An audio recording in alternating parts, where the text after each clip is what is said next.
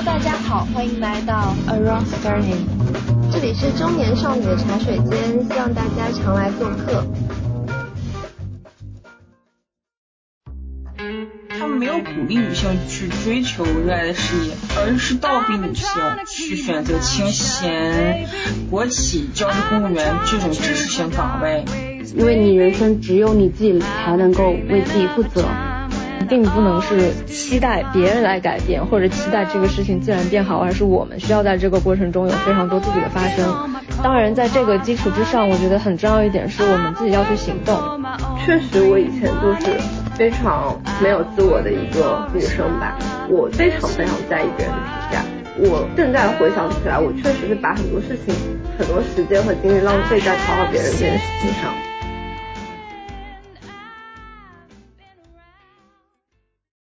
各位听众，大家好，欢迎来到第八期的 Round Thirty。那这一期我们很荣幸的邀请到了播客没出息指北的主理人鸭子，欢迎鸭子。鸭子要不要先简单介绍一下你们的播客呀？好，大家好，我是鸭子，呃，大家可以喊我鸭子。我自己是在一九年毕业之后就来到深圳，先是在呃腾讯和其他的一些企业去做跟产品相关的工作，然后在今年。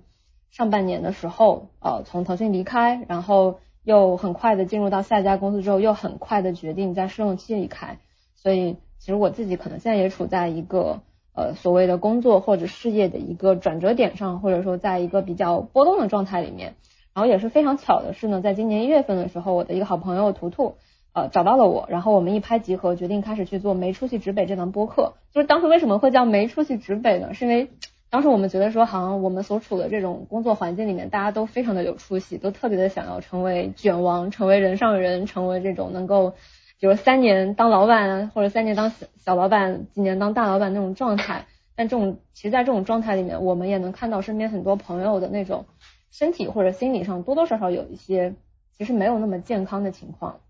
所以那个时候就想，如果我们要多做一档播客，那一定会有我们自己的主张，或者有我们自己的表达的。重心放在什么上面呢？所以当时就想，哎呀，大家都那么有出息，我们干脆就没出息一点吧。然后这是没出息这三个字的来由。然后另外一个来由是因为现在很多这种做很贩卖焦虑的课程的时候，或者说一些东西的时候，他都很喜欢用指南这个词。然后我们就想，既然我们已经做了没呃，既然我们已经做了有出息的反面，那我们也应该做指南的反面，就是指北。所以没出息指北这个名字就这么出来了。然后这应该也是我第一次。就是公开去讲为什么我们会叫这个名字，所以其实借由我刚才的介绍，因为大家应该也能 get 到，就是我们的播客它本身是，嗯，它有可能是以故事为主，以人为主，或者是以我们的某一些生活化的选题为主，但我们核心想要去传递的是一些跟现在的焦虑，或者说跟现在这种呃充满内卷的呃焦虑的状态相反的这样的一种生活方式，或者说这样的一些个人的表达。这大概就是我们播客的一些基本的情况。如果大家感兴趣的话，也可以在喜马拉雅或者小宇宙等平台搜索“没出息之辈”来找我们。谢谢。查查，你要不要先聊聊，就是你现在在做你热爱的事业吗？我我现在其实也没有在做什么事业，但是我我自己比较，就是我们之前也聊过嘛，就是。我当时辞职的原因就是，我觉得上班已经是我一天中最不喜欢的时间，就是我所有的不想做的事情都是在上班的时候。所以辞职之后，确实，嗯，我觉得我现在做的事情都都是我喜欢的事情，这个我是很确定的。嗯，好，那 Doris 呢？Doris 不是也刚辞职吗？啊。对我也是，就是刚离职，呃，怎么说呢？我觉得我毕业之后，其实我毕业到现在一共，嗯，差不多快两年的时间。我觉得在这快两年的时间里边，嗯，我觉得在职场上我不是那么顺利的，就是我觉得机遇也好，或者是其他资源也好，没有特别的，怎么说呢？就特别的令我满意吧。先开始是不让我满意，然后后面有一些机会，但是又觉得那个环境或者说那个职位和我不是那么匹配。嗯，就我离职的时候，我其实也有遭遇到职场的 PUA。就是那个主管他就是对我，嗯，各种否定，就是我犯的任何一点小错误，全部把我把我指出来，就是所有的错误，就包括我打哈欠，他都会他都会说出来，就是怎么说呢？我就觉得很不舒服，嗯，对我自己就很不喜欢，目前来说我很不喜欢在职场上。工作，然后现在我自己是和嗯小洋人一起在做一个平台嘛，我就觉得呃现在的工作状态是我最满意的，就自驱力很强，然后又觉得自己是在做自己很喜欢的一件事情，嗯也是非常有意义的一件事情，也可以给我带来很大的成就感，嗯而且觉得就是我很看好我们现在做的事情，我觉得未来说不定会有很好的复利。对。嗯，对我我我我想补充一下，就是，嗯，就是刚才都是说的，我我也挺认同的。就怎么讲，我感觉啊，我现在其实也挺累的。就是我，因为我现在就是哦辞辞职之后，我接了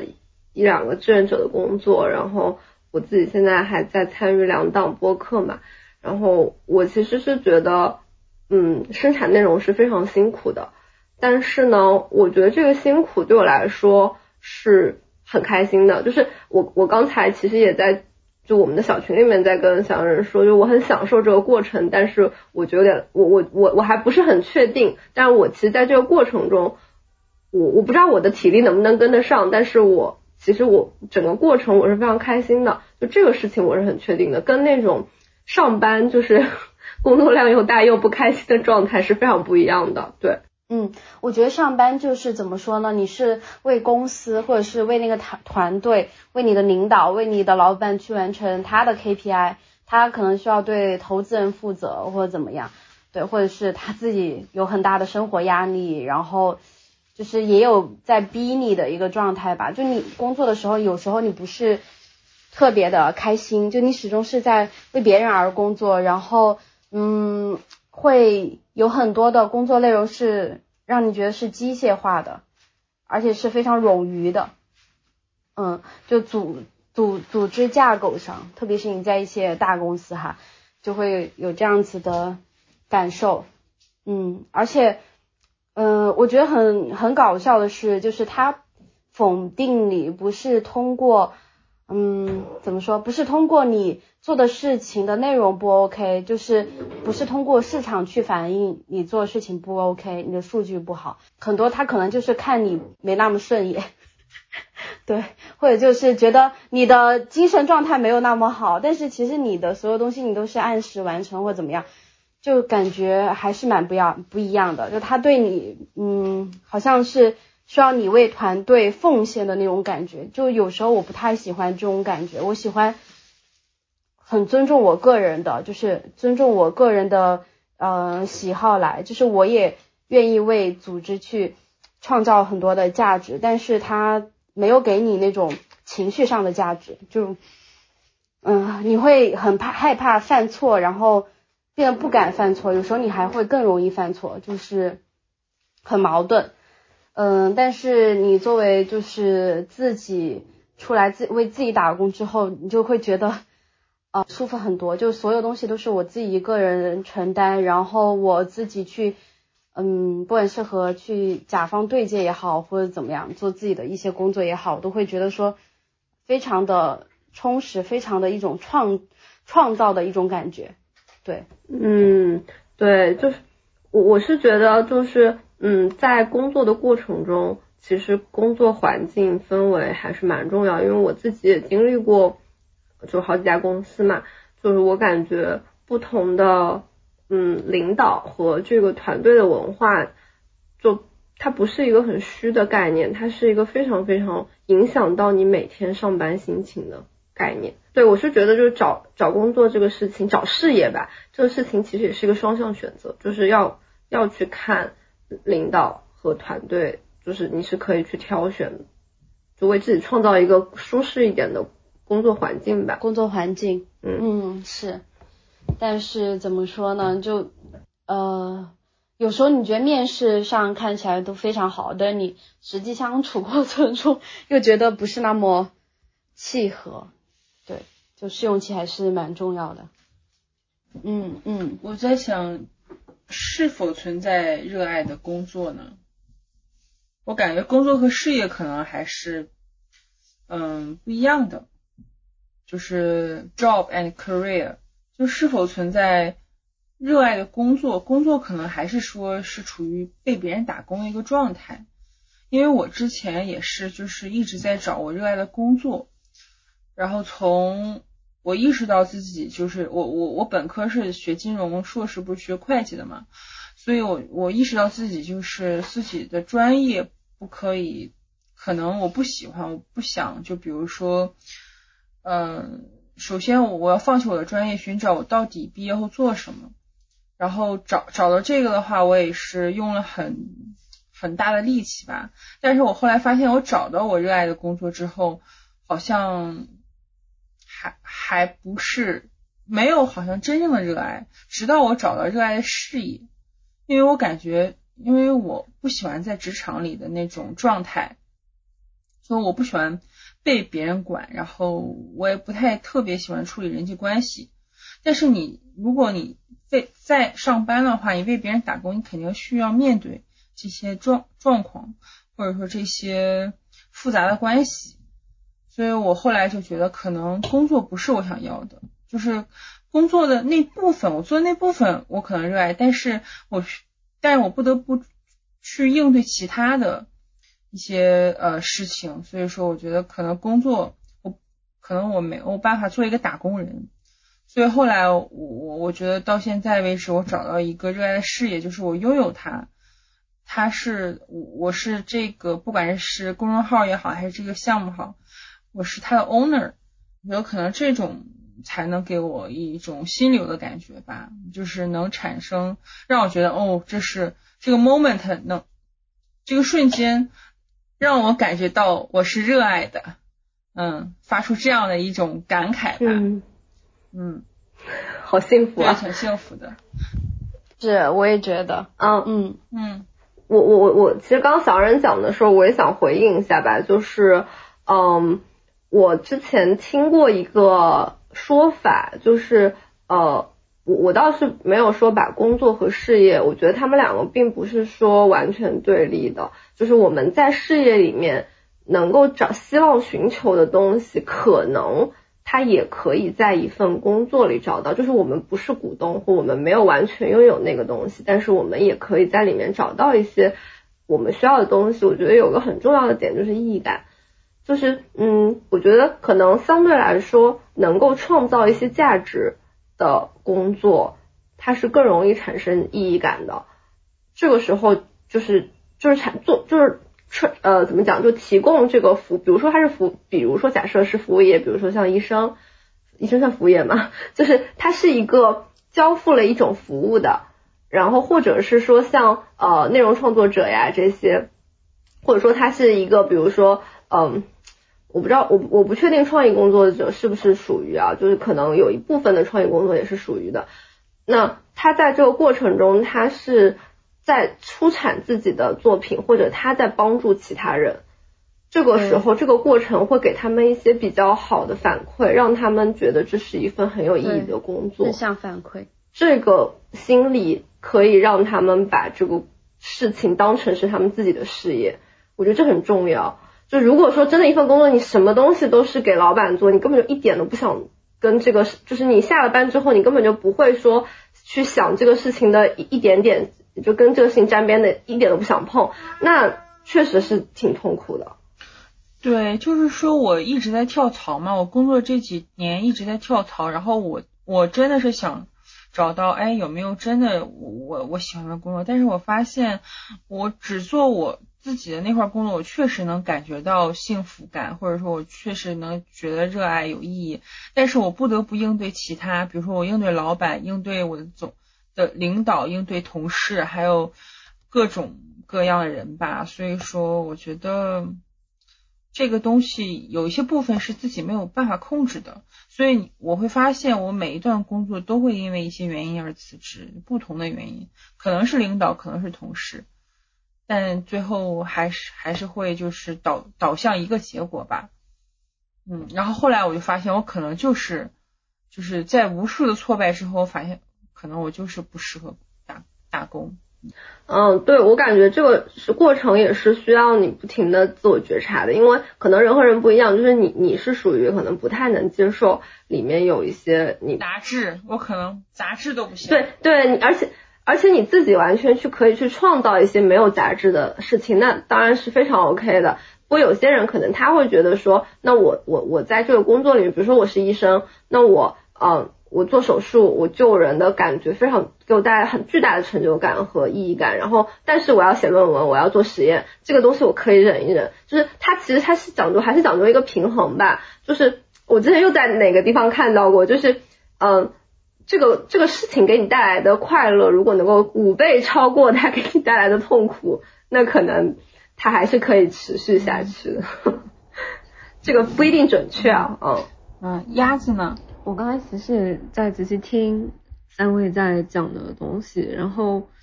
我我会从觉得说从你们每一段的描述里面都能找到一些我自己当前的状态，或者说跟我工作目前快嗯嗯嗯。开始工作到现在可能目前快两年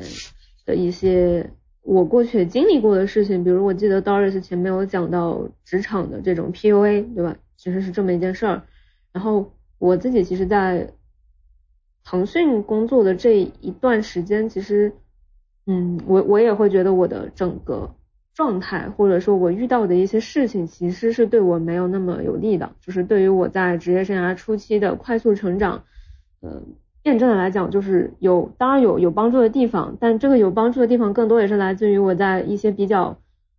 困境的环境中去学习习惯和应对它，而让自己有了更强的一些适应能力和比如说抗压能力和这种逆商，就是我们说情商、智商，还有一种是面对挫折的这种逆商。那我的这种能力都在提升，但其实我并没有在职业生涯的前一年半，呃，就是在我第一段呃雇主呃在鹅厂的时候，我并没有去找到自己的意义是什么，或者说我能从我在做产品的工作中去找到正向的成就感。当时我的工作的感觉是，你说坦白讲有没有有没有成长呢？一定会有，就是比如说你的工作能力，你跟别人沟通的能力，呃，你去抗压的能力都在成长。但另一方面是，这些成长是被动的，就它不是能让我真正意义上觉得非常有成就感的。因为我做的每一件事情，我我我不知道它这件事情做的意义是什么，或者说可能某种程度上我很难去认可这个事情的意义，所以。这是当时我听 Doris 的讲述，我的一些共鸣吧。然后，呃，然后还有一些我特别有共鸣的是刚才小洋人小洋人啊，还有一些我觉得特别有共鸣的是刚才小洋人有讲说，因为你自己跳过很多槽，可能也换过很多不同的视角，嗯，包括像呃查查他也换过很多不同的岗位和赛道。然后最后，但是最后可能小狼人现在得到的一个结论是发现。其实不管怎么样去调整自己在职场中，或者说在职场中跟团队和老板的关系，最后可能都没有让自己非常的舒适，或者说都没有办法让自己进入到一个全情投入在某一件事情上的心流的状态，一直到你发现，哎，好像只有在自己创业的时候才能进入那种状态。就其实我现在也有一点这样的预感，呃，只是说，嗯，我我现在也会觉得，因为我呃不能说我还年轻，那应该说我的。工作经历其实也没有非常的丰富，而在我过往跟一些呃职业生涯相对走的比较顺，或者说呃在某一个位置上可能呃走的比较远啊，或者说位置比较稳固的一些可能工作十年啊五年十年以上的前辈去聊的时候，其实他们也会给我一些这样的反馈，类似于是说，其实现在跟我差不多年纪的，或者说跟我一样阶段可能工作呃零零到。三岁的这种职职场的新人，我们还是统称为职场新人，其实多多少少身上都有一些自己的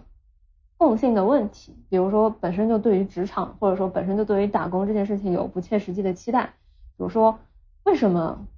职场就是在公司上班要让自己觉得快乐呢？就是工作不是一个让人快乐的事情呀，没有人说过工作是要快乐的，为什么我们要觉得工作就应该是快乐的，不然就是有问题？然后第二个说，为什么你觉得公司工作就一定要让你成长？就是当时有一个我的学长吧，也是工作很多年，自己也创过业，他当时就把我问倒了，他就说：“你觉得工作的本质到底是什么？是是来让你成长的吗？”然后后来我跟他在聊的过程中，然后渐渐有得出这样的一些结论，就是他会认为说工作的本质是我们在用时间和劳动力换钱，公司他花的这个钱就是砸在我们每个人身上。比如说我只举个例子啊，比如说我我的月薪是一万啊，当然具体的数字可能不是这个，我只举个例子。比如说我的月薪是一万，这个指的是这个公司每个月给我一万块钱，因为这一万块钱背后是有对对等的劳动力的，不管我是用十个小时，呃，还是五十个小时，还是一百个小时完成，反正是这么多的劳动力，他这个公司愿意用一万块钱去支付我的这个劳动力，所以公司本身并不为我的成长负责，公司是为他的利益和为他的这些工作要有人去完成，从而实现他的利润去服务的。那这种情况下，我作为一个找工作的人，或者说我作为一个在这种职业市场中去找寻机会和找寻团队的人，我本来就应该要把这个事情，首先我要承认它的存在，就是我要承认找工作不是一个，嗯，很大概率能找到跟自己完全 match，而且还对自己的成长非常有利，而且还能赚到钱的工作。但但在我意识到这个问题的情况下，我仍然可以最大程度的去找到跟自己当前。的目标比较一致的工作，就是我现在的一个心态是，我会隐约觉得自己可能就会在三十岁没过多久，会希望自己在那个阶段能够做自己的事情，但我会另一方面也会很清醒的意识到，我距离那个状态中间其实有一些能力上的差距，那这个差距有没有可能通过我在某一些地方打工来去锻炼？当就是我的创业的能力和。工作的能力，它本质上是两套完全不一样的能力，所以我也不能在这种工作的状态中去沉迷太久。对，这这是我现在的一些可能还没有很成体系的思考。就是我二十五岁的时候就就觉得，就是要不然我工作前我就觉得，就是我找工作。嗯，我为什么要进企业？就是为了我想看看我适不适合，就是一步步走上去，三年五年成为总监，然后成为高管。我因为我觉得可能职场人的终局是有两个，要不然你就成为高管，要不然你就成你就出来创业。所以说，其实我当时就是工作的目标还挺明确的。然后我进了很多公司，我发现，哎，好像我的性格不太适合在。企业里慢慢晋升成为高管，那我的另一条路就是可能就是创业。那如果是我确定我未来是要创业的话，那我现在在职场我要积累什么？比如说我要积累我的能力，比如说我要积累我的人脉资源，或者是嗯一切一切吧。嗯，我觉得当时我我在职场上的那个还挺清晰的。就比如说，OK，那公司雇我给我钱，然后让我为公司产出价值，那我也同时我也。我也是，对吧？在职场中成长，比如说积累更多的资源，积累更多的能力。对我当时是这样想的吧，所以就是没有太多的心态失衡。对，我觉得一旦想通这个问题之后，在职场上的状态就会变得不一样。因为，因为我自己不不管是我自己还是我身边很多朋友，其实刚刚进入职场的时候都是特别惶恐的。就是老板说的一句话，或者说特别是来自于老板或者自己导师的一个负面评价，其实会很大程度影响到他们的情绪和自我认知，有点类似于刚才刀师讲的，对，就是类似于如果这种情况下你在职场新人的阶段，如果你遇到了 PUA，真的是非常惨的。我身边当时也有一些这样的例子吧，就是他是真的有被 PUA 到最后，他可能半年都没有到，他就选择离职了，而且可能当时他的精神状态、整个情绪的状态都非常的糟糕，然后所以。我我会觉得说是什么时候可能我的状态有改变，或者说我自己的心态现在会变得跟以前不一样，可能就是跟刚才小人讲的很很很类似，就是你意识到呃本身去企业上班也是为了达成自己未来的目标的一个方式，就是你在这里被老板骂也好，跟跟我未来没有什么关系，他骂我是因为呃或者说他认为我有些事情的能力不足。对，呃，他是个傻叉。直接说他是个傻叉，也有可能只是大家想要的东西不一样。就他他对我的预期和我对我的预期是不统一的。你这个事情就是可能就是客观存在的一个事情。对，在职场上一定要学会向上管理，很重要。但我还是觉得，就是 P U A 的，如果是真的出现 P U A 那种情况，那责任真的都在领导，不是说他。你你你的你的能力不匹配他，他就可以对你施加这种精神上的压力的。招聘他的也是招聘你的也是他呀，对不对？就是其实很多人可能都是不能面对自己的无能，所以把情绪完全发泄给了不能反抗的人，就是要坚决就是弹弹回去，就是你把愤怒，嗯，就是那个人把我骂哭了，然后我在办公室哭了两三个小时吧，就是爆哭的那种，就是觉得，对，就自己好像很差劲一样，就是我觉得我不是一个很差劲的人，我觉得你可以说我是接受能力可能。没有他想象中的那么快，但是，呃，我这份工作我之前也没有做过，他也没有给我一个，嗯，怎么说呢，就是一些可能教我的东西啊，或者怎么样，嗯，就都是很模糊的，需要你自己去探索的。我觉得这个是 OK 的，没有问题，但是不要每次都是把那种你就你就做不好啊，你为什么又没有做好？就是这种，嗯，这种话让我就让我听的就很。呃，对自己有一种自我认知，就会觉得自己很很差劲的感觉。嗯，我我我其实就是想说，嗯，如果碰到这类的 PUA，就是其实你很难说你嘴上去反抗，但是你心理上一定要把这个责任不要切一点点到自己身上，就是他就是他老板的问题，不是说你的能力不匹配，这就是这种，其实还是会有一部分。归归咎到自己嘛，就我觉得可能需要一个比较强强的意识，告诉自己，如果对你施加精神压力，那一定是老板的问题。我觉得这个可能有助于大家在这种高压的环境下面保持一些心理健康。嗯，我其实当时就做梦，晚上做梦都是在工作或者怎么怎么样，而且我自己其实也是有努力去完成，但是别人，我我不知道是因为我的。表述没有表达好，还是因为呃什么原因？他觉得我好像就是没有努力，然后也没有去认真做，嗯，就是大家的标准是不一样的。对，就是我之前，就是我我一旦就是我知道了我的目标，比如说是未来是想创业，所以说我每进一个公司前，我都会就是清晰的知道我要去这个公司我要得到什么，比如说。不管是得到他的这个经验，比如说这个管理经验也好，或者说我崇拜这个领导，我想跟他这个领导学习也好，就是我只要这个，我不要别的。我我可能就是大家在选择一个工作会看他的薪资，会看他的各个方面，但是我觉得这些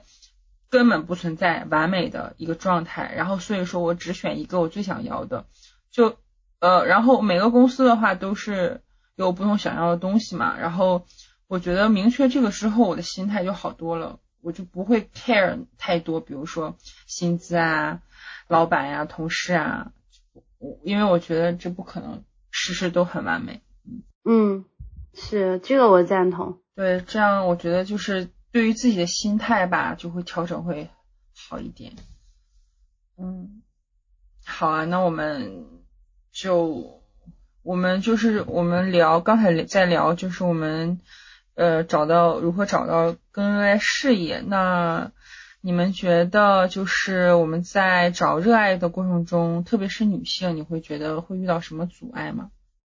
啊，我可以补充补充一个点嘛，就是在找自己喜欢的东西上，我觉得可以去测试一下那个 MBIT，MBTI。对啊，MBTI，对不起，对，就是了解一下你自己是什么样子的人，你可能更倾向于呃适合做哪些工作，嗯，我觉得这个蛮重要的。对，它有一个 list 就会告诉你，比如说你适合做哪些工作，嗯，反正是一些参考吧。然后，对，除了这个，还有一个建议就是说，呃，人最终还是要做做，就是你喜欢。且擅长且这个世界需要的，就是这三个点的一个交叉。你去做这样的事情，你的成就感或者嗯带给你的其他东西，我觉得都是最大化的。啊，好，我就我觉得找这个擅长、热爱，而且就是产生商业价值的事情还是挺难的。就是我刚开始，就我我小时候不是小时候，应该是我二十几岁的时候，我发现我特别喜欢的一个，我特别喜欢舞蹈。我特别喜欢爵士舞，然后我发现，但是我并不擅长它，而且有可能我一直跳舞的话，产生不了太多的商业价值。所以说，其实找这个三个呃领域的交叉点，我觉得也是挺难的。嗯，有的是热爱的，有的是我擅长但我不热爱的，但是有的是擅长热爱但又不产生商业价值。所以我觉得，嗯，需要花，嗯，我觉得大家不用着急吧，因为我觉得我好多身边的人，二十几岁的小伙伴都会觉得啊，需要花几年找到自己的热爱，都会问我需要花几年找到自己的热爱。我觉得每个人 time zone 不一样，真的每个人 time zone 不一样，所以说，嗯，要有耐心吧，然后就慢慢去找到这个自己热爱的事业。对，就是，呃，就这这句话，其实是我从就之前在呃要工作的时候，我读一本书叫做《远见》，然后是这个作者说的，我觉得他说的蛮好的。另外的话，就是呃想说，嗯，除了除了你在你呃二十到三十岁，或者是更长时间去做不断的探索之外，如果能够越早。越早找到那个你喜欢、擅长且能嗯产生商业价值的点，当然很好。但是如果没有找到，我觉得也不要急。就呃，这个社会就是一直怎么说呢？就在 push 我们要赶快的获得一些成绩、一些成就，然后去在社会上，就比如说你去呃有房子、有车子或这样。我觉得我的价值观里面不是这样，就我还是属于 比较小众的一一部分群体。我觉得人的价值不是。被那些特别呃社会的一些他的评价标准所决定的，嗯，所以我们现在就是躺平是吧？躺平了，嗯，倒也不是说躺平，就是就是你去找就好了，对你在行动就好。我们一边躺平一边寻找，可以，对，就我我特别认同那个 Doris 说的，就是它是一个过程，其实，然后我我我觉得一就一个是。嗯，这个是过程，它没有一个终点，它可能你一辈子都会有不同的需，就是你你喜欢的事情都会不一样，就它不存在说我们要就是去达到那么一个点，它是一个一生的目目标。然后我会觉得说，为我们要怎么样去达到这个状态，或者说对我觉得状态可能更那个更更更准确一点，就是它是一个。寻找热爱，它可能本身就是一个一生的状态，但是呢，不同的点可能在于，哦，你是你现在的你的时间是分配给了你不喜欢的事情，还是分配给你本来就很喜欢的事情？就是我会觉得说，怎么样去让自己的时间多更更多的被自己喜欢的事情占据？那首先肯定是要觉察自己的状态，就是我在做这件事情的时候。哦，我有一个嗯比较简单的标准，就可能对一些感感感性比较感性的，然后感知能力比较强的朋友可以适用。就是说这个事情我到底喜不喜欢？你可以问自己三个问题：这件事情之前和之后，我是更喜欢自己了，还是更不喜欢自己了？就做这件事情之前和之后，我是更喜欢自己了，还是更不喜欢自己了？在这件事情中，我获得的愉悦感更多。还是损耗感更多，还有一个是啥来着？哦，不对，是在这件事情中我获得的快乐更多还是痛苦更多？然后第三个是这件事情对我来说是更像是一种消耗还是一种滋养？就这这三个问题，大家是可以去衡量，说我做这件事情我到底开不开心？如果说三个答案都是否，那其实这个确实可能就是不适合你的事情。我觉得也是，就是嗯。告别掉那些不喜欢的，就你才能够去把你的时间留给你更喜欢的事情。就它是一个不断的替换掉你生命中那些损耗你的东西的时间，替换成你喜欢做的事情。可能你在这个过程中，你就会越来越喜欢你自己的状态，你会越来越觉得其实哦，生活是很开心的。就是它是一个正向的循环，我觉得。突然想到小洋人之前说。他每天起来就想到，就觉得这一天有奔头。Go with the flow, go with the flow。嗯，对对对，对，这小二人就在一个正循环里面。这个这个也好重要，就是每天早上起来觉得对自己今天要做的事情是充满期待的。所以一个是说自己要到那个状态，第二个就是如果还在找工作的状态里面，或者像我现在可能。我还是想，就我还是想打工，我不知道为什么，就是但我就是我也讲不清楚这种状态是因为没自信还是怎么样，就我我总是会觉得还差点什么，对，然后。如果是跟我类似的状态的朋友要去找工作，但是又其实是对自己未来想做的事儿是有一定的期待和要求的，那可能就是在找工作的时候要特别注意，你的这个工作和你的目标是不是在某个方向是吻合，并且能在未来帮到你的那个目标。然后第二个就是你也得观察你工作的这个团队，大家是不是那种状态，就是即使是在打工，但其实打工里面也有很积极的状态和很消极的状态。就我也。之前也在五六四五至少四五六个不同的团队待过，你就能感觉到，当一个业务在上升期，还有很多事情可以探索，并且他们有过成功的经验的情况下，大家的工作状态其实是没有外界宣传的那么的恐怖。就是因为现在有很多所谓的反内卷，然后反九九六，然后呃躺平的声音出现，然后可能会去塑造一个靶子，就是啊那种。呃，剥削的企业的形象，或者说九九六去加班很痛苦的那种形象，但其实，在这种形象背后，是有真的自愿在做这些事情，并且他们做的很快乐的人。当然，也有很大一部分是他们也不知道自己为什么要这么做，或者说其实做的很痛苦，但也没有办法的人。所以是，如果还是就像跟我现在这个阶段很类似，就是如果还是要去找一些工作的话，嗯，要特别去。分辨这个团队大家的状态是前者还是后者。如果是前者的话，我觉得其实没有什么好犹豫的，哪怕可能他的工作压力大一点，嗯，但你知道这个压力是来自于你要产出的价值，那我觉得都可以去试一试。因为，嗯，因为我觉得某种程度上不能忽视的是，平台它有很多资源是个人要去做自己事情的时候很难一开始就获得的资源，所以很多事情，嗯，就比如我举个例子吧。嗯，可能这个例子也不是很恰当。就比如同样是说做产品、做 APP 这个事情，你在大厂和你在小厂和你自己创业，它的起步的难度就是非常的不一样的。嗯，而且很多我了解到，就是一些创业团队，其实他们那些创始人都有大厂的背景，或者说多多少少这个创始团队里面一定会有有大厂背景的人。所以其实我觉得大家也可以反过来去思考，为什么会是这样一个现象。对，所以我觉得可能这不是一个呃，就是二极管或者说是一个非黑即白零一的问题，而是就是每个人可能面对的情况都是不太一样的。至少我自己现在面对的情况，其实呃，就我也很难去判断说啊，我是不是就应该自己做事儿了，不工作了，不接受资本家的剥削了。嗯，因为我当时就去这么想过，后来我就觉得下一个问题就是，那我怎么赚钱养活自己呢？然后想了这个问题之后，我又在想说啊，我有很多想要去获取的资源，但我觉得我自己现在好像很费劲儿。但如果比如说我背后是有一个平台的支撑，那这个事情好像很容易就做出来。就是像就有点类似于，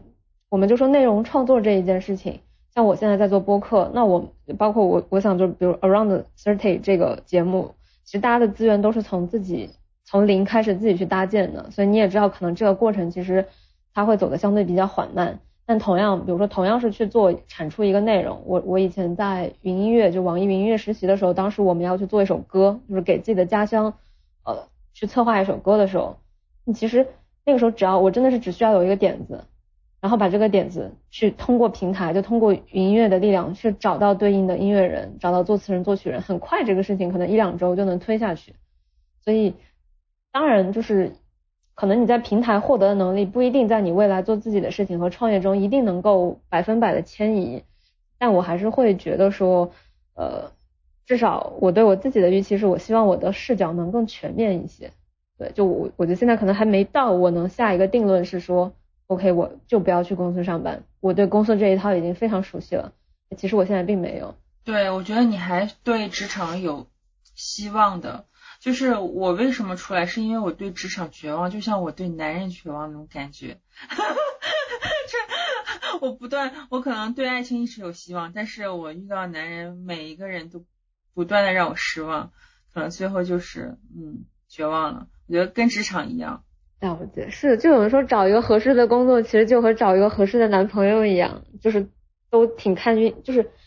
跟自己的状态、自己的能力怎么样。不不是百分百相关的，就是还有很多玄学的成分。是的，就这个我特别，我我这个我特别理解。就我自己过往在工作中也经历过 timing 很糟糕的时候，所以我理解那个时候不管自己怎么努力，timing 不对就是不对，就。对，我是觉得就是自己的状态，就就自己舒服是很重要的，就是不要勉强自己去做任何，就是如果如果说一个人他觉得他自己还没有到那个点，那就不要勉强自己。反正我我现在是觉得这个舒适的过程是非常重要的。是的，而且我现在觉得可能很多人开始去做自己的事儿，或者说开始创业，其实是很顺的一个契机，不是说他要。他要跟内心对抗挣扎很久，然后说好，那我决定去试一试。我觉得身边很多人创业是说，哎，这个机会好，我我有靠谱的伙伴，嗯，不做白不做，去吧。我我也问过一些，就我觉得包括像小黄人，你们现在应该可能也是这个状态出来的。包括我也问我之前一些创业的前辈，他们就跟我讲说，创业不是规划出来的，就是到那个节点你自己就会去做这件事情了。所以我听完之后反而就没那么焦虑了，就说明可能不是说我。没努力，或者说我没有怎么样，所以我不能去做自己的事儿，而是对，而是可能对我来讲那个契机就还没到。而且我会觉得过去的经验都是有用的，就是嗯，就是我怎么讲呢？就是我觉得在过去花的时间，即便到未来没有再继续从事那些工作了，那些经验都是和时间都是没有白费的。就我我我自己的找到的路，可能我找到未来的路也是跟我现在的这个工作有关系。就是它可能它不是直接相关，但它都是契机。嗯，很赞同。嗯，就是嗯，你过去的一些东西还是会可能会呃隐隐约约影响你现在，就是它是一个涟漪。对对，涟漪。那被你打断了是吧？被 Doris 打断的那个问题。阻碍，要不我先说说阻碍是什么？嗯，就是我觉得追寻热爱中，嗯，阻碍还挺多的，特别是你确定了你想做的事情之后，你的阻碍就刚开始那段时间吧，或者到现在，我觉得阻碍一直有。就比如说，因为我觉得找到热爱事业之后，我觉得还是属于非主流的一群人吧，因为更主流还是说是上班族。所以说你现在的一个状态的话，一个是父母他会觉得只有上班的人才是正经的工作，或者说你才有发展。就是现在感觉自己就是在小打小闹，或者是不务正业。所以说家庭我觉得会有一定的阻碍，然后他们会不断的去反复的问你。然后在你这想得到一些确认，说你做的是正经职业吗？或者说你做的职业事业是有前途的吗？他们没有办法预测未来，当然我也没有办法预测未来。未来，但是基于长辈的一些经验的话，他们就是我我会给他们一些不安全感吧。对，所以说我觉得父母这块儿，社会社会，我觉得我觉得自己。呃，不是社会，我觉得自己也会给自己的一些，呃，特别是事业刚开始的半年，也会觉得在怀疑自己做的事情是对的吗？也在不断的去怀疑自己，也有去质疑自己的能力。而且我觉得创业的过程中，主要是每一天你都会有非常非常多的困难，而且是每一天，就是你这个问题的解决方式，只能是从你这边去找。你不从别人那儿，或者像之前，比如说我们上班的时候，你可以从你的领导、你的同事，或者是你的呃老板那儿获得一些 tips。但是创业过程中，你只能从你自己这边获取你的解决方案，没有任何方解决方式你可以复制。所以说，我觉得嗯也挺困难的吧。所以说。我觉得其实不一定非要说是出来创业，我觉得打工和创业都有利有弊，看看你适合哪一种吧。哦，那就是我觉得，嗯，我觉得女性在呃做自己热爱的事业的时候的阻碍还是挺挺明显的。就我自己觉得是有两个吧，一个是你的。就本身我们现在的整个社会压力和工作环境，就是对对人是比较不友善的，就是它可能会占用你大量的时间，让你没有办法去思考我到底，或者说让你没有办法去呃用一些时间去去做去尝试自己可能更喜欢的机会，就它的试错成本可能会比较高。我觉得这个可能是现代人面临的一个很核心的问题。然后呢，啊，还有一个就是女性本身就面临的这种生育的问题，它可能就是一个双重的，就是生在生育这件事情、生育和养育这件事情上，就占据了女性更多的时间，就导致女性可能属于自己可以去探索自我、可以去成长的时间更少了。我觉得这个还是蛮残酷的一件事情。嗯，我很赞同查查说的，对，确实。确实是这样子，然后，嗯，对，就像我觉得我们父母那一代，有很大部分人的父母就感觉女孩子一定要找一个特别安稳的工作，然后当公务员或者是当老师，就是非常体面和不错的工作了。呃，我当时大学毕业之后，嗯，我父母也是希望就是说我能够留在，因为我是四川人，他们希望我留在四川。然后，呃，找一份工作，就最好是可以去当老师啊，或者是去，嗯，考公务员这样子。但是我的性格是完全不适合的，而且我觉得那种很无聊的东西，就是非常程序化的东西，我是非常不喜欢的。嗯，而且我就觉得在四川对我的，呃，事业发展是有限的，机会也没有那么多。然后，嗯。我就很想说能够跳出自己的一个舒适圈，所以我来上海。我是当时我身上没有特别多钱，然后家里面也没有人能够支持我，我也我都没有告诉他们，因为我知道告诉他们的答案就是否定的，嗯，是一些负面的反馈，所以我就自己直接在网上投递了简历，觉得就上海来说话是可能更适合我。生活的一个一个地方，嗯，我就投了很多很多的简历，然后自己，嗯，我当时还坐的那个绿皮的火车，就因为那个便宜，我身上没有特别多的呃储蓄嘛，我就从就从成都到上海，而且是那个硬卧，就坐了两天半的时间，嗯，我就觉得我是一直在追求我自己内心想要的东西，虽然说就是会有阻碍阻碍。嗯，但是自己还挺不怕的，嗯，就是比较勇敢一些。但我身边很多女生朋友，她们没有，就是或者是男生朋友也有吧，就他们都会听家里面人，就是我觉得他们的人格可能还不算是特别独立的，嗯，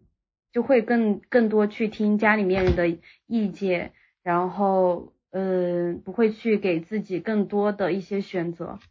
嗯，我觉得这个是一个阻碍。我自己的话，其实一个是当时转行的时候，其实我我特别是我爸爸嘛，他可能会觉得不太开心，因为他觉得我学了八年的专业，为什么说扔就扔？但后来，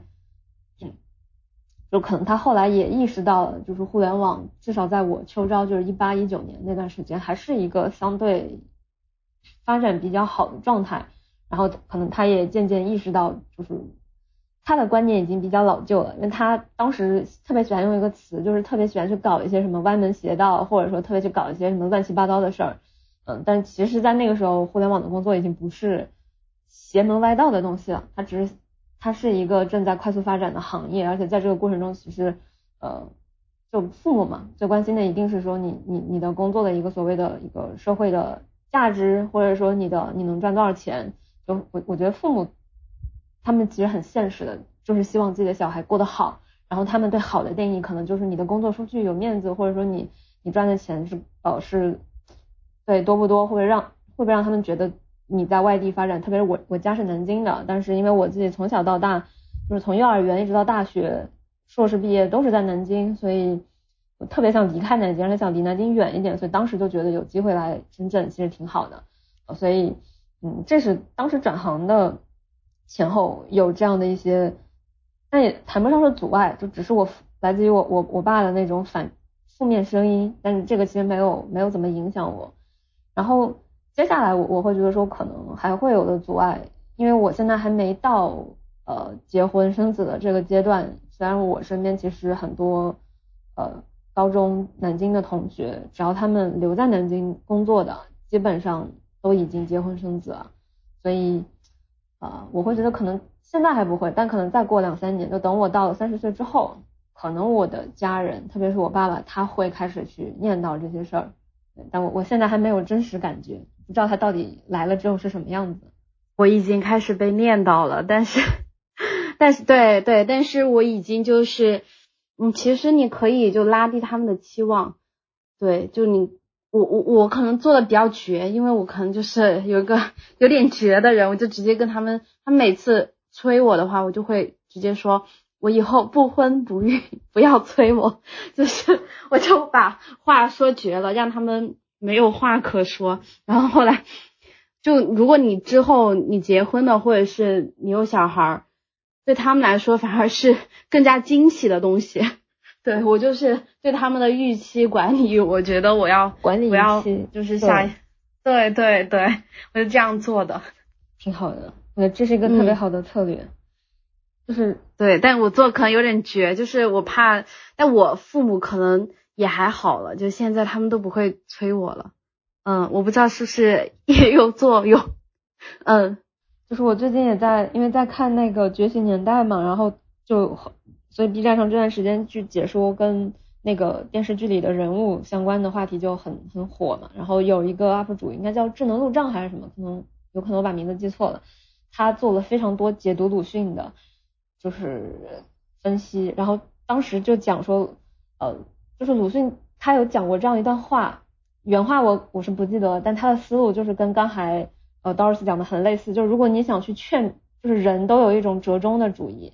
就是如果你去跟别人讲我想要呃我想要去把房顶呃就是我想在这个房间里面开一个窗户，可能很多人都不会同意你去做这个变动，因为它是一种对现有的稳定状态的改变。但如果这时候你跟别人讲我想把这个房顶给掀翻。那这时候可能很多人就会同意你去开这个窗户了。对，放在我们现在的场景里，就是如果你想让家家长接受自己可能要晚婚，或者说甚至可能不婚，你可能要让他先接受一，就先跟他讲一个更夸张的东西，让他反过来觉得说，哎，那那你好像不结婚也没什么就好了。对对，那种策略就是这样子的。我我之前好像是也是通过看书还是什么。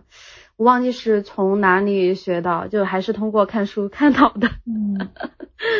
觉得蛮有用，嗯，是的，有意思，嗯，确实是相通的，对对对，就是刚才 Doris 说，就是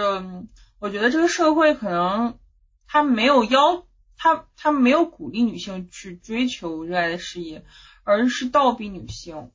去选择清闲、国企、教师、公务员这种支持性岗位，那你们，特别是最近三胎政策又出来，我觉得女性的声音反对声音也非常大。你们觉得是谁阻碍了女性的选择自由？社会，整个社会吧，历史、历史、社会、文化都有，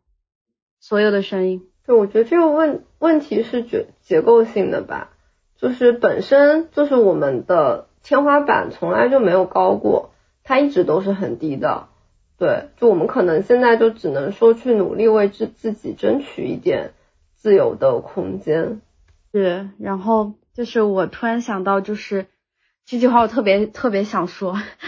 因为我突然想到，嗯，之前有一个，嗯，他应该他他应该算是一个导演剧作家吧。然后呃叫抓马坤，他说过就是，哦我知道他之前有说，嗯女孩子不要在二十岁出头的时候就不管任何人吧，就把自己的人生交给别人，开启 autopilot 的那种模式，就是怎么说那个叫就是开启一个比较轻松的模式，就你不要把你自己的人生交给别人，嗯，因为你人生只有你自己才能够为自己负负责。才有主动性去创造属于你的东西。嗯，我我我觉得是这样。就比如说，我们意识到，就是我们仍然是处于就是第二性的位置上吧。不管怎么样，我不管是过去、现在还是未来，我我觉得我们会长期会处于一个第二性的位置上。因为毕竟我感觉现在掌握社会权力大部分的还是男性。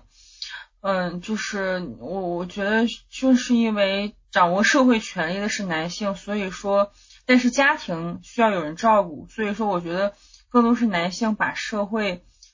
就是养育的责任推给了女性，然后所以因为女性需要有时间去照顾孩子，所以说这个社会或者男性让女性选择这种。稳定有余钱的工作。如果我们去追求我们想要事业，我们追求想要事业，我们必定会 all in 我们的事业。所以说，我们就没有时间去照顾孩子。所以说，我觉得可能也就是因为这个主主要的原因吧。嗯，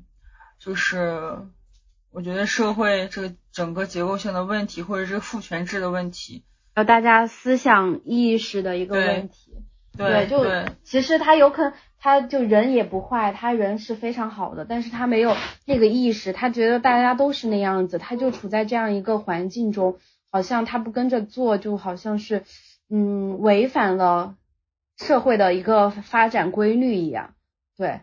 所以，嗯，为什么还是会有很多的这样的问题，以及就现代觉醒的女性，嗯，觉得说。要去做反抗和斗争，以及发声，我觉得这些都是非常好的一些途径，让更多的人意识到，就觉醒过来，就是可以为自己女性的生存环境能够争取到更大的利益。对，而且我我其实觉得我自己就是自己把自己过好，就我们每一个人自己能够把自己过出来，其实是对其他人是一个很大的鼓励，就是这是一种表率。就是告诉大家不那样也可以，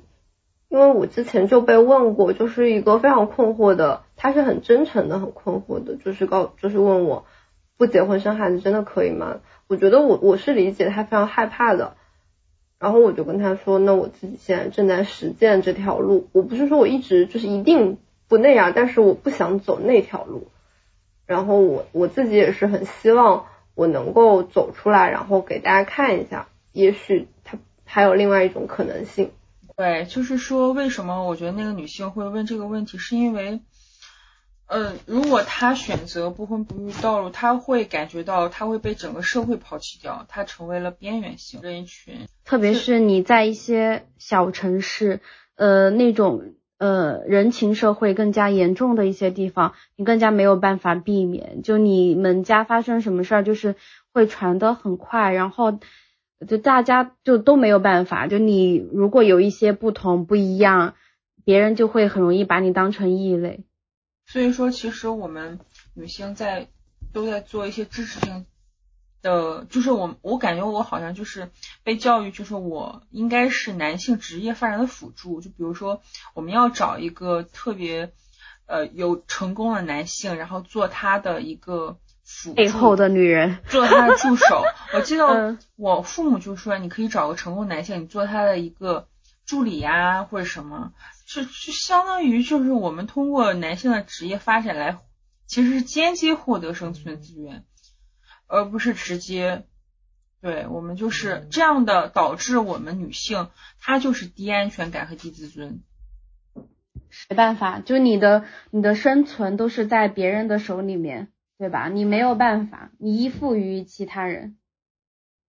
嗯，对，我们总是被鼓励去追求安全稳定的生活，然后就是呃被鼓励你用你的外表和你的甚至是学识去吸引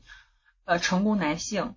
然后间接获得生存。啊，觉得还蛮难的，就是 说的有点悲伤，但我觉得我们。但就一个现状吧，但怎么说，就是很很我们都很无奈的一个现状。但是我觉得我们挺好一个点，都是我们有意识，然后也在做一些抗争吧。就像我们录这样的播客，然后我们来发声，我觉得都是一个很好的方式，就让听的人就是能够传播的传递的更快。嗯，鸭子怎么想呢？哦，我我这。对我其实会觉得，我一直非常回避在公开场合谈论跟性别相关的话题，因为我自己曾经在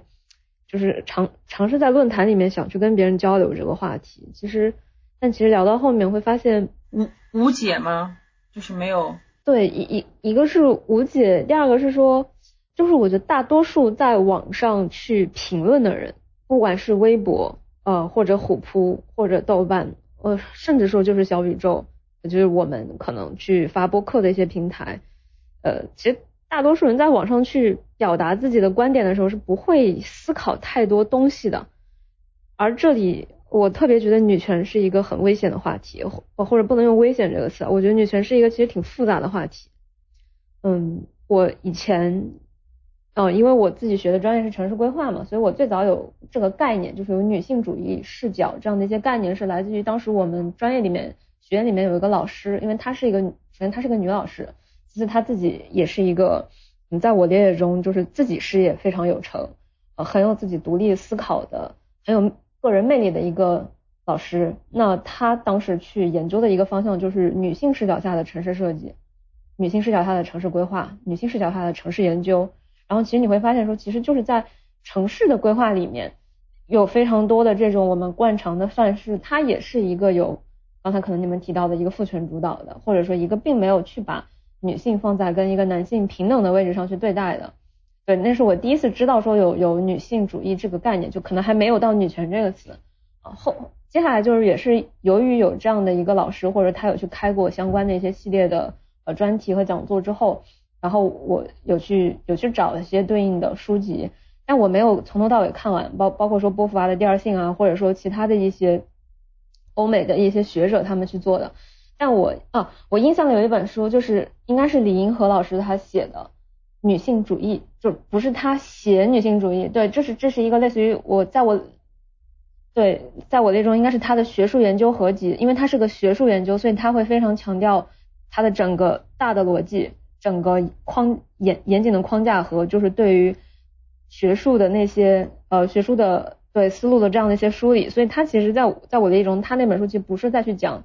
呃，女性主义应该是什么？不是他个人的一个论述，而是他在去做一个非常严肃的、非常严谨的一个学术考量。所以我当时其实有是一本很薄的小书，我记得，因为我当时有去看它。就它这里其实就其中我可能就看了几章，但那几章里面其实就提到了非常多从前几个世纪开始，然后在哦，我印象中应该是在欧洲，然后有多少个不同的流派一点点发展到今天这样。所以我会觉得说，我们现在在网上去讨论跟女性主义或者说跟女权相关的话题的时候，其实大多数人是不具备这样的学术能力去把这个事情聊清楚的。那它就会变成一个网络上的权力的斗争，就它就跟饭圈的斗争和很多这种呃，比如说你是吃甜豆花还是咸豆花，还是说或者说很多圈子里有鄙视链一样，就我觉得这些东西本质是一样的，它是一种权力的斗争。就是你如果现在你试图在网上，不管是豆瓣还是微博还是虎扑去跟别人讨论性别话题，不可能得出任何有价值的结论的。我觉得唯一有价值的结论就是以后我不要在网上跟别人聊这种话题了。你会你会觉得到最后大家都是在做自己情绪的发泄，然后呃，所以我觉得这个事情其实是呃我因为我们自己在策划节目的时候也有考虑过说要不要去聊一些跟性别相关的。那那我觉得就是我自己能够接受的最大的程度就是去聊感情话题，但是我在这里可能不会去聊。啊，性别的对立，或者说性别现在的一些，就是可能在我自己看来，我的学，就是我觉得我的学术能力没有到那个阶段，我可能很容易去讲一些，嗯，没有那么，就是没有那么严谨的话，但这个话题又需要非常的严谨，不然一定会很大程度去引发争论。对，我是觉得一方面这两个事情我觉得是不一样的，就是呃，不是说除了严谨的学术表达。就是全都带情绪的表达，我觉得中间有有一些是真实的表达，同时它是不带暴力的，就是非暴力的表达。就是我我是觉得我们希望，就大家肯定努力的方向是我们尽可能的创造能够让大家能够比较平和的去交流自己的感受，同时能够去为自己争取一些权益的场场所。我觉得这个是靠需要靠每个人的。努力去意和意识，对意识，然后我，但我还是会觉得说，这个东西一定是要多去讨论，多让大家看到才是好的。就是它，对对，然后就是我还是会觉得说，把它看作是一个学术结论，这是一个嗯比较远的视角。就它明明就是我们就在这个论文里面，我们怎么去抽离出来去看，说我们要达到一个，我们要去严谨的去达到一个结论的，我们自己就是自置身其中的，我们我们没有不可能会有客观理性，对，就我觉得我们不太能用一种非常客观理性、中立、严谨、缜密的视角去看待这个问题，因为它就是我们自己的问题。对，而且男性也是父权制的受害者，他们压力这么大，然后被要求呃一定要买房买车，然后才能就是说就是被要求一定要有男性获得男性的那些认可，其实也是对他们的一种压迫，就每个人都深受其害的。对我我会觉得这是一个特别有有意思的事儿，其实可能更多是我我会觉得网络上有非常多不负责任的言论。就是这个不是只说女性或者男性哪一方，就是任何一方都有很多不负责任的言论出现，就是那种非常极端情绪化的，所以对，然后这个就会让我反过来去想说，呃，当然肯定不是说所有的我们去交流的话题一定要到学术级我才能拿出来聊，这个肯定不是，只是说，嗯，可能因为现在网络上这种性别的对立太敏。太敏感了，我我我会退一步去想说，那我如果要去聊这个话题，我我对自己的一个状态，或者说我对于自己的一个呃期待大概是什么样子？就是因为我们之前也有一些节目，其实那个节目在我看来跟性别没有任何关系，但是因为一些可能，比如说我们男性的嘉宾他在去聊一些话题的时候，比如他是这么去聊的，他说他喜欢一个。爱豆的原因，或者他喜欢一个女子偶像团体的原因，是有一次他看到他们呃就是泳装的一个 MV，当时日本有很多这样的团团体，就是呃会会去拍这种泳装 MV 的那种很可爱很元气的视频嘛。那他当时看到这之后，就他作为一个男性，哦他觉得这些人很可爱，然后他就开始去关注这样的一些偶像。呃，其实他当时在跟我聊的时候，就是很正常的朋友生活化的对话，我觉得他甚至没有去强调任何这背后性别的东西。就只是在聊我们过往的追星史，但是当时这段对话有收到这样的一个评论，那个评论就是他是站在一个女性的视角再去说，呃，他觉得自己有被冒犯到，然后我当时就反过来去想，这是不是就类似于如果有一天我说我喜欢一个小鲜肉，是因为我觉得他身材特别好，脸特别帅，这样是不是我也在冒犯这个男性群体？就是会会让我会让我觉得这个话题因为过度敏感了，导致我现在不太知道说这个表达的尺度应该在什么地方。我我觉得冒犯然后被接受就可以了呀，就是我我我我觉得你冒犯我了，那然后我表达了这个诉求，然后对方解释一下就好了呀。我觉得这个没有关系，对，而且不可能就是你的言论会被所有人的人接受，因为每个人经历不一样，你只能说，嗯，你希望能够给呃你的听众传达什么样子的一个力量，一个一个思想，对。就是有些人他可能会误解，但你给他解释就好了，或者是有一些可能就对你的情绪发泄，那这种人就不要理好了，就这种人还是挺多的。嗯，是的，是的，而且我我也特别认同查查前面有讲到一个，就是其实跟我们个人自身利益相关的话题，一定不能是期待别人来改变，或者期待这个事情自然变好，而是我们需要在这个过程中有非常多自己的发生。当然，在这个基础之上，我觉得很重要一点是我们自己要去行动。就比如说，其实我觉得今天我们在聊，那我们四个可能都是在去独立自主这件事情上，其实我们是自己在践行，在践行的人。而，嗯，我觉得这件事情本身就已经非常好了，就我们已经在去表达我们自己的立场了。比如说，我们去认真的对待自己的事情，认真的对待自己的工作和事业，或者认真对待自己的呃。这种交友的权利，或者说谈恋爱的权利，认真的去筛选，呃，筛选这种情侣，啊，不叫情侣，就认真的去筛选对象，或者说认真的决定我先不谈恋爱，然后或者说未来我们认真的决定要结婚或者不要结婚，或者结婚之后认真的去决定我要生小孩不要生小孩，我要生几个小孩，我为什么要这样？那我未来的工作应该怎么办？就是我觉得首先就是一步一步来嘛，第一步是我们先过好我们自己的生活，去做。我们能够为自己的未来负责的选择，而不是期待，就是把自己的未来绑在一个男性的身上，比如说靠他的这个事业发展来带动自己的这种生存权利的增加，这个其实就恰恰就是波发他讲的，这就是一种第二性的体现。但在这个之外，就还有什么是我们可以再去做的，从而有有有机会或者说有办法能能够让现在我们看到这个比较，嗯，我觉得还是一个相对比较稳固的，或者说一个相对在大家思维中比较固化的一种男权视角的东西去产生变化。就我自己之前有开一个脑洞，哦，或者也不能叫脑洞吧，就是因为男性和女性的生理的差异决定了非常多的事情。所以什么时候真的能够去实现体外怀孕，或者说就是不需要让女性来承担怀孕生育这件事情，我觉得那个时候是，就是才能够去把一些结构性的东西给推翻，或者说把一些结构性的东西去做一些调和。在那个没有解决之前，其实现在非常多结构性的矛盾是很难通过我们作为女性单方面的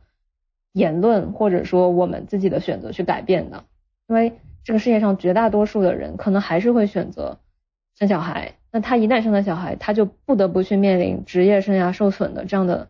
选择，不管他是主动的还是被动，他是乐意还是不乐意，他都会受到这个影响。只有把女性从生育的这件事情中解放出来，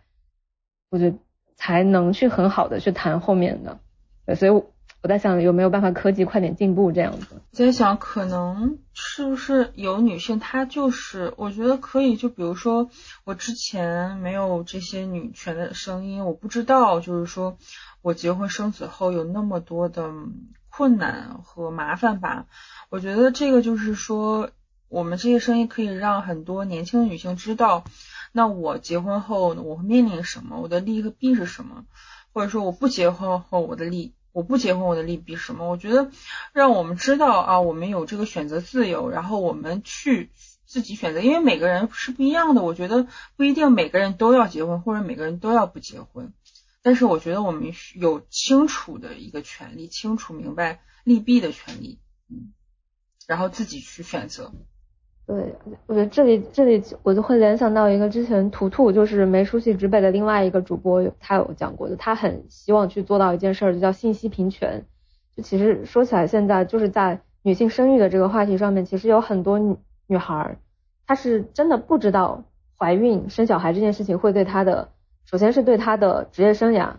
其次是其实是非常基本的，就是对他的身体会造成什么样的不可逆转的损伤。因为我最近其实有看一些。在论坛里，然后也在去找一些这样的案例，你会发现有有很多，因为我最近在豆瓣，我一直在豆瓣看的时间比较多嘛，那我们也知道豆瓣它其实是一个大部分女性的一个用户的群体，在这上确实会有一些相对温和的言论，但是他们也会就是有一些自己生过小孩的人，或者说在呃为了工作呃为了生小孩或者为了家庭去牺牲自己职业发展的人，他会就是他会出来去发声，他会去说。他可能没有带任何的观点，他也不是在呃很偏激的说，或者说很极端的说应该要怎么样，他只是在很真实的去告诉大家他的过往的经历是什么样。比如说他生一个小孩的时候，他经历了哪些肉体上的疼痛，他经历了哪些精神上的压力呃焦虑或者产后抑郁，然后自己的身体整个可能整个很多身体的系统都受到了就是都受到了一定程度的不可逆的损伤。就当他把这些事情说出来之后，然后我就记得那个有那些帖子，其实底下的回复都会很多嘛，上百甚至上千层楼，里面会有大部分女孩的评论，包括我自己当时评论就说天呐，没有想到生个小孩会这样，因为你会发现很多这种媒体上去宣传或者这种主流的话语里面去宣传生育这件事情的时候，其实是把它会就是会去塑造所谓的母性这样一种形象，就母亲很伟大，什么女子本弱，为母则刚这样的话出现。但其实不会告诉你，一个一个女女人，她从她自己变成一个小孩的妈妈，小孩在她肚子里出来这个过程中，她到底要承受哪些，就是客观存在的伤害，还不说精神的伤害，因为这个是因人而异的。但是肉体的伤害，其实每个人是差不多的，因为大家都是一样的人类，一样的构造，就是所以所以这点上，我会觉得，就像前面柴海讲的，就这样的表达本身就很重要，不管是你是情绪的表达，还是就是你在你身上发生过的事情，你把它表达出来，那这件事情就。就已经特别重要了，因为它能够去做信息平权，或者它能去消除很多人的信息差，知道自己未来做这个选择面对的事情是什么，面对的后果是什么，要承担哪些代价。就如果当，就如果一个女生她知道了这些之后，她还是选择了愿意去结婚生子，那这就是他自己的选择。我觉得这种选择本身也没有对错。所以说，其实挺想问大家，你们觉得二十岁到三十岁这十年，你们觉得女性最重要的事情是什么？我我有想过，而且我觉得这个其实可能跟是不是女性没就是没有什么必然联系，就是我觉得任何人在这个阶段都要想清楚的是自己到底是谁，或者说自己到底要什么，或者说至少想到想清楚自己不要什么。这可能这是我现在的这个阶段我能想到的一些。对，当我更多想听听就是过来人的建议。过来人查查。啊，我觉得是自我吧，就是怎么讲呢？就是一种我不在意别人评价的能力。我觉得这拥有这个能力，就让可以让你知道你到底要什么。就是你判断任何事情，你都不是不会是以我做这个事情能不能得到认可或者好评为标准，那你就会知道你到底自己想到底要做什么。就我感觉我的变化是从我不在意别人的评价开始的，因为我我我确实我以前就是非常嗯没有自我的一个女生吧，就是也不说没有自我，就是我非常非常在意别人的评价，然后我现在回想起来，我确实是把很多事情很多时间和精力浪浪费在讨好别人这件事情上，对，然后我我是觉得。突然就是可能因经经过了一些一些事情吧，然后我我自己觉得我那个毛稳了之后，我就觉得就是你喜不喜欢，或者是所谓的框架或者结构，或者父母或者长辈或者其他人认不认可我做这些事情都不重要，我自己觉得好就可以了。我觉得这个这个就这个可能是一种。我的力量超过了那些声音的那种感觉，我是不是讲的比较抽象？最重要的事情，我觉得可能还是一个良好的习惯吧。我觉得目前对我来说，我就是因为 我觉得我自己的个人习惯不太好，就比如说睡眠习惯，嗯，不太好，我就经常对经常熬夜或者什什么，然后导致我的身体情况不是很好。对我就觉得。把身把身体健康放在第一，永远是第一位，身体和心理健康。嗯，对，对对，所以嗯，没有什么最重要，我觉得都是我一直都是顺其自然，就是尽人事听天命的一个一个心态，所以 最重要的可能就还是身心健康。嗯。因为我我其实有时候会觉得太用力也不一定能得到自己预期的结果，对，比较接受命运的存在。因为我自己也是一个，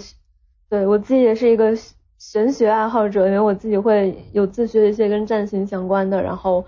有接触一些在做这种神秘学的朋友。其实我觉得大家到最后都会多多少少都会有这样的一些共性，就发现自己过往的某些经历其实没有办法用逻辑去解释，然后有些事情确实。自己已经很努力了，但可能就是离自己预期的结果有差异。但也有说有些事自己也没怎么样，没怎么用力，但就是有特别好的结果，所以就慢慢接受。可能很多事情，对，这也是我觉得在二三十岁要可能可以意识到的一个事儿，就是很多事情不是努力就有结果的，选择非常重要。但是在选择之外，还有运势这个东西，因为你选择一个东西的时候，你为什么那么选？你选的背后那些大环境的东西，其实完全不可控，而且还会有一些黑天鹅事件。我觉得对，完全没办法的。就是有时候，就是虽然说我们有一句话，就我命由由我不由天，但确实有一些大环境、大时代背景下，我们无法去调和的东西，这个没有办法。对，就呃，能够宽慰自己，能够让自己变得更加坚韧。就是人格更加坚韧，我觉得这个是我们一生都需要去呃不断去学习和加强的嗯点，嗯，就对于我觉得我对于坚韧性就是坚韧的人格这样子追求是我一直都想要拥有，所以我是觉得一定要不断去做挑战的啊，我觉得就是怎么说我对事业是有追求的，嗯。就对，我也是。虽然我们做的播客叫没出息之美，但我觉得这个其实背后是一种反讽。对，就就是我之前还跟朋友聊，就我觉得没出息这个事情，它其实就是它它可能约等于反内卷。然后我觉得反内卷本身是需要比内卷付出更多的努力的，因为反内卷的，在我理解中，它的它的一个核心是你在不断创造新的价值，而不是内耗抢蛋糕，而是在创造新的蛋糕，或者说把蛋糕做大的过程。对对对，所以它其实是，对它其实是要对要更努力，要冲冲冲，或者说要做很多事情，而不是真正的躺倒，但也不是说去在。去做无效的加班或者无效的九九六，所以我也我就我自己这个问题我也没想得很清楚，对，嗯，我也在找，是就是一直是在在平衡的一个过程。我很赞同一句话，说是人生就是一个间歇性的躺平，就你需要躺平来缓解、来休息、来更好为自己打劲儿，但你也肯定需要就是不躺平的时候，就是去奋力去冲，去往你自己那个目标去。呃，工作的时候，对，去用力的时候，最最后我最后我可以接着这个推荐一本书，因为也是我前段时间看的，就是有一本挺有名的，就在投资界，在互联网或者在其他领域应该都挺有名的，叫《反脆弱》。就这本书其实应该是一个投资人写的，对，就是因为他是投资人写的，所以可能很多人会直接说它是一本去讲投资概念、投资策略的书，但其实我看看了前半部分吧，我觉得可能。不仅仅是这样，他其实对我们的生活也有很多指导。因为我记得当时有有一节里面，那个作者就写到，他的一个很有很有意思的朋友和他自己的一个工作状态都是，嗯，是一个比较极端的状态，就是要么他会特别闲，要么他会特别忙，而不会让自己处于中间所谓的稳定状态。他会让自己在一个两个比较两极的状态中去切换，就是有点类似于刚才 Doris 讲的这种，就是我们需要有躺平的时间。然后躺平之外，我们也需要非常多可能很夸张的或者很用力的冲冲冲的时间。可能这里面在我看来最糟糕的状态就是，你又是在努力，但你又，但同时可能你又觉得很累想休息，就是这种卡在中间的状态，其实反而是最难受的，或者说对一个人的成长或者长期的收益来说最低的。但这个好像恰恰就是现在大多数在工作中的人的一个状态，所以这个也是。我很推荐这本书的一个原因，因为他在从一些很顶层的思路上面去思维解释为什么对思维上，他在用投资这个事情去做一些例证，来告诉我们为什么去主动选择一个可能有一定不确定性和风险的东西，其实反而是对自己长远来讲更好的，或者说更有稳固的保证的原因。对，就是对我觉得对于我来说哈，最后我我说一下，就是我我应该是还有。六个月吧，应该六七个月就三十岁了。所以说我思考了一下我的二十到三十岁，然后我觉得二十到三十岁，其实我觉得最不重要，我我可以说我先说最不重要，我觉得最不重要的就是找找找找找男朋友找对象吧，这是我觉得啊，不是代表所有人啊，相呃相对来说最不重要。但是我觉得，比如说刚才叉叉。还有亚子，还有 Doris 说的，找到自我，然后包括找到你的热爱事业，我觉得这是非常非常重要的。我觉得相对来说，如果是有一个排序的话，我觉得比如说第一自我，第二事业，第三可能是爱情吧，或者说爱情可能呃排第四、第五。因为我发现，就是在我二十几岁的时候，我我我就算我找我有我有两个两个男朋友的话，我觉得。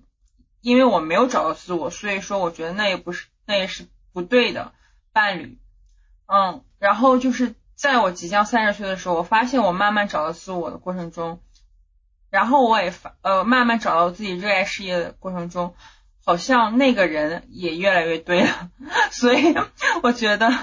所以我觉得真的是就是先找到自我，找到是，然后你就会找到你热爱的事业，然后你随之而来。我觉得那个人也会慢慢的是正确的吧，嗯，对，就是当你对了，就当你对了，你吸引来的都是对的，都是对的，对对，就你状态好，就我觉得呃啥都你都不会怕，嗯嗯，对对，所以说那些比如说一些亲戚告诉我二十三二十到三十岁之间 最重要的事情找对象，我觉得这就是个毒鸡汤吧，嗯。也想告诉所有二十多岁的年轻女性吧，对，然后其实我觉得，嗯，你是你经历的总和，就是我觉得人这一辈子可能每个人他都是有独一无二的经历吧，我觉得这个是很宝贵的事情，就是这个就是你跟别人最不一样的事情，呃，不是说成功，我觉得不一定要追求成功吧，或者说你追求金钱有多少钱有多少财富，我觉得。反正我现在追求的是意义感吧，我所做的事情能带给我很大的意义，嗯，对，所以说，对，所以说这就是二十岁到三十岁之间比较重要的事情吧。我觉得二十岁到三十岁你做的事情会直接影响到你三十岁以后的价值观，然后决定你三十岁之后的选择，嗯，其实还挺重要的，我觉得。是因为我们确实是一个就是价值观确立的一个时期，你会我你会发现，其实大部分三十岁之后，基本上性格呀各个方面都会难改了。对对对，都会定型吧。对我对自己唯唯一最重要的要求就是永远不要怕做挑战，还有就是不断更新自我非常重要。就是性格当然可能就是不能。说能够再去变什么样了，但是呢，我觉得，嗯，自己的一个内驱力很重要，就是你有一个，呃，想要就是不断向上的心，或者是跟上时代节奏的一个走法，嗯，我觉得这个很重要。找到自我真的是一件特别爽的事情，因为你发现，哎，周围的人都是对的，嗯，然后所以说我们相遇了嘛，嗯，因为我们关注的事情。都是嗯朝着这个方向走的，所以我们也注定会相遇。就是永远不要害怕接受变化和挑战。好啊，那这一期就结束了，是不是？感嗯感谢非常感谢没出息之北的鸭子 串台我们博客。There is freedom within, there is freedom without. Trying to catch the deluge in a paper cup. There's a battle ahead, many battles are lost, but you never see the end of the road while you're traveling with me. Hey now, hey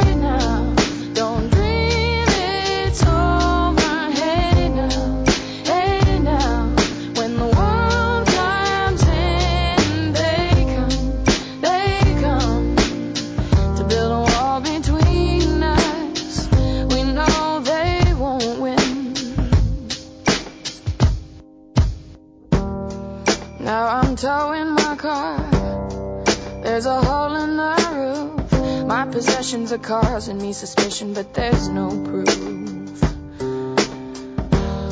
And in the paper today, tales of war and of waste. But you turn right over to the TV.